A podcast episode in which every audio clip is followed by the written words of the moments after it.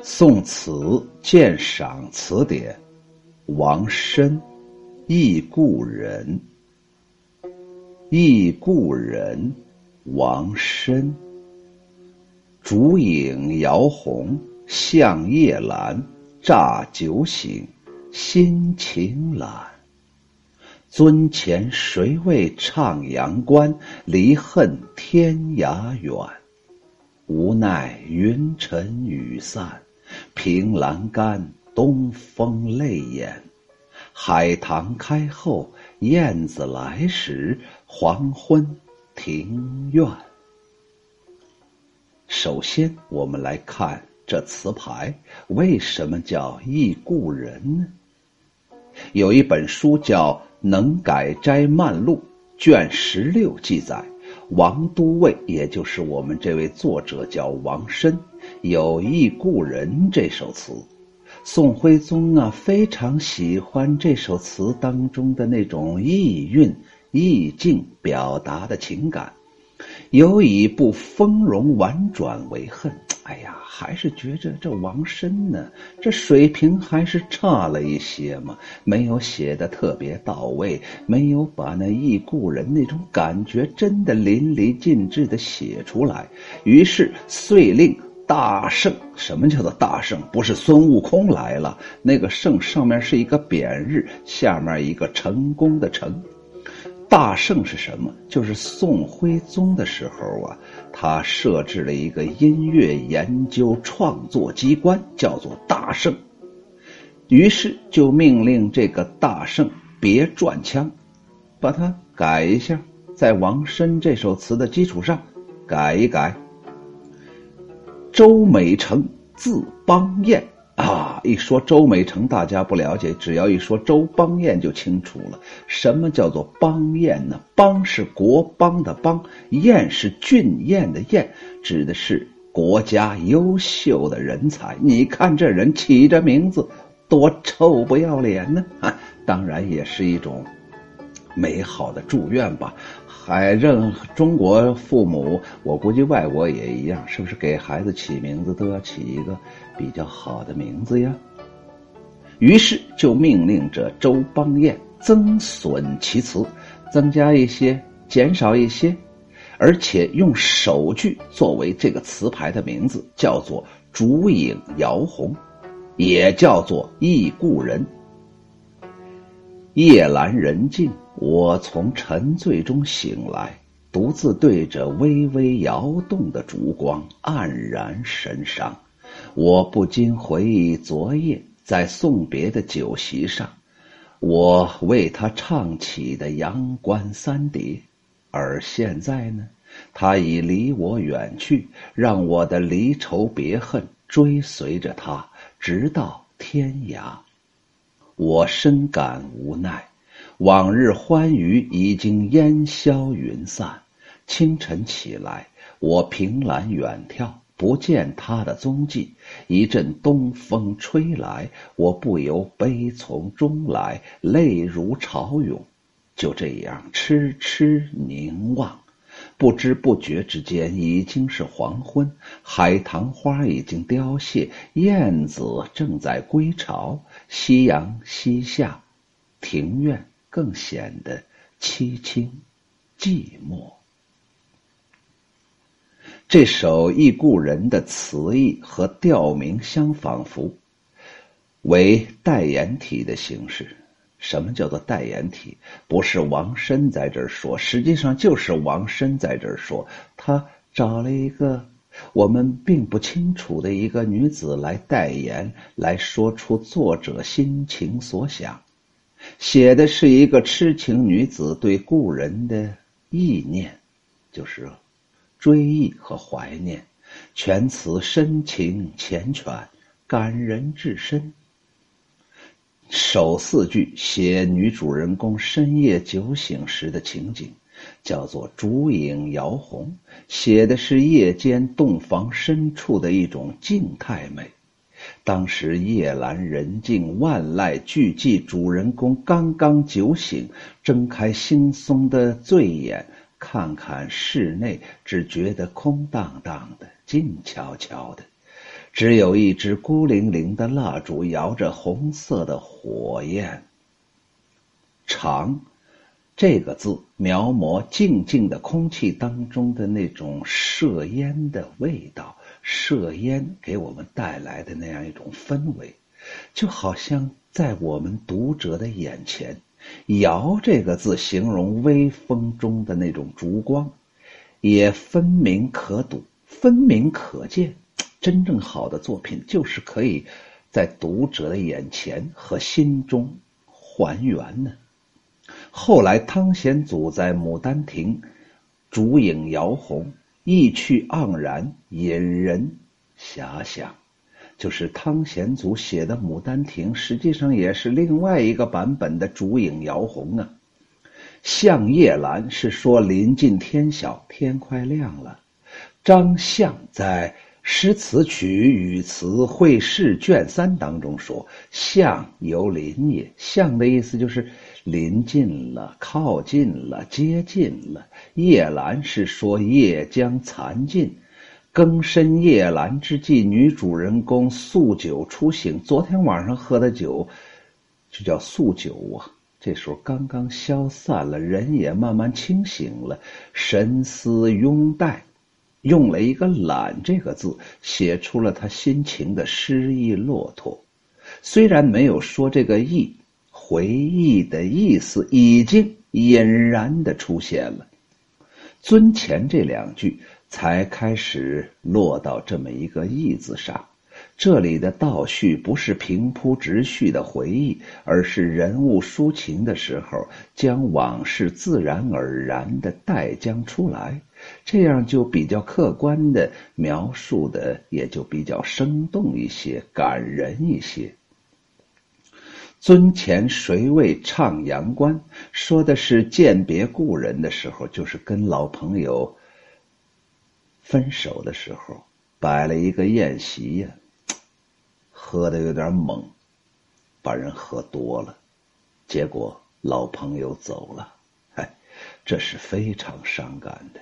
在这种情况下，他无可奈何的唱了一曲送别之歌：“渭城朝雨浥轻尘，客舍青青柳色新。”哎，这词啊，这诗啊，多美啊！渭城朝雨浥轻尘，客舍青青柳色新。劝君更尽一杯酒，西出阳关无故人。唱三遍就叫《阳关三叠》，就是一个标准的送别的这么一首歌曲呀。至此，可知他的酒醒乃是饯别时喝醉了的，前呼后应，针脚绵密。人家整个这个结构啊，写的特别好，编排的特别到位。谁为这两个字饱含着幽怨，那意思就是，哎，你这个死鬼，你知道谁给你唱的？你知道在这个世间谁最爱你？那就是我。他虽然唱了阳关，却又非常懊悔，又是怨恨，充满了自怨自艾的情绪。至于为什么，他也。没有把它点透，这样这一句就含蓄蕴藉，耐人寻味。离恨天涯远，蝉联上句就是紧追着上一句，意境又进一步的拓开了。大凡词中写离情的，常常说什么魂梦绕天涯，此处女主人公本来正在睡眠当中。却直接用了“离恨”这两个字，这就避免了俗套。这首词不主故常，也就是不遵循原来的那种常规。我要打破常规，不落窠臼。我要把以前那种华丽的词藻，把它全扫到历史的垃圾堆当中。我要直抒胸臆，单纯的用我的情语来见长，就是单纯的用我那种深情的表白来。表现出我跟你们其他人不一样。离恨远至天涯，表明他的思绪也跟踪故人而去，其情之深挚露于言表。嗨，说到这儿的时候啊，我发现这个女主人公啊，实际上没懒，心思很勤嘛。她怎么懒了嘛？其实她也没醉，只是感伤的过了头。其实她也没有绝望，还有太多的留恋、矫情。下一篇用了一个典故。暗示幽会之后，故人音讯杳然。宋玉在《高唐赋序》当中说：“妾巫山之阳，高丘之祖，旦为朝云，暮为行雨，朝朝暮暮阳台之下。”暗示楚怀王遇到巫山人女神女呀，成为后世文人骚客寄寄于青楼的代称，就是把自己。安排到青楼当中，然后跟青楼的女子不就是有那么一段幽会吗？于是不就跟那巫山云雨两个主人公有点像吗？云沉雨散，暗示词中女主人公乃是一名青楼女子，这是她的专业呀。而冠以无奈这两个字，则加强了感情色彩，似乎可以听到这名不幸的青楼女子的叹息之声。以下几句时间跨度就比较大了，从夜阑酒醒到这时的倚栏远眺，再到黄昏时的庭院，这长长的过程当中，他几乎无时无刻不在思量着。这首词意境空灵幽丽。黄庭坚曾说：“近清就是王申呢。近清乐府清丽悠远，供江南诸贤寄梦之间。”啊，这个评价太高了。黄庭坚就说呀：“这个王申这个人呢，这个平时看不到看不到有什么本事，没想到写了这么一首词，我发现跟人家江南那块那些大词人呢在一块比起来，真的很难分出谁是老大，谁是老二，难分伯仲，难分季梦啊。梦是老大，季是老小。”到底谁不行，还真难分得清。意思是，我觉着王申行，不行也行，因为我黄庭坚说了。用这段评语来衡量这首词，也颇为恰切。从这几句可以想见，女主人公斜倚栏杆、凝神远望的神态，她那双盈盈泪眼，饱含着离情别绪，饱含着怨恨和忧思。东风这两个字勾勒出他特定的氛围中的那种苦盼的神情，风神独具，颇有韵味。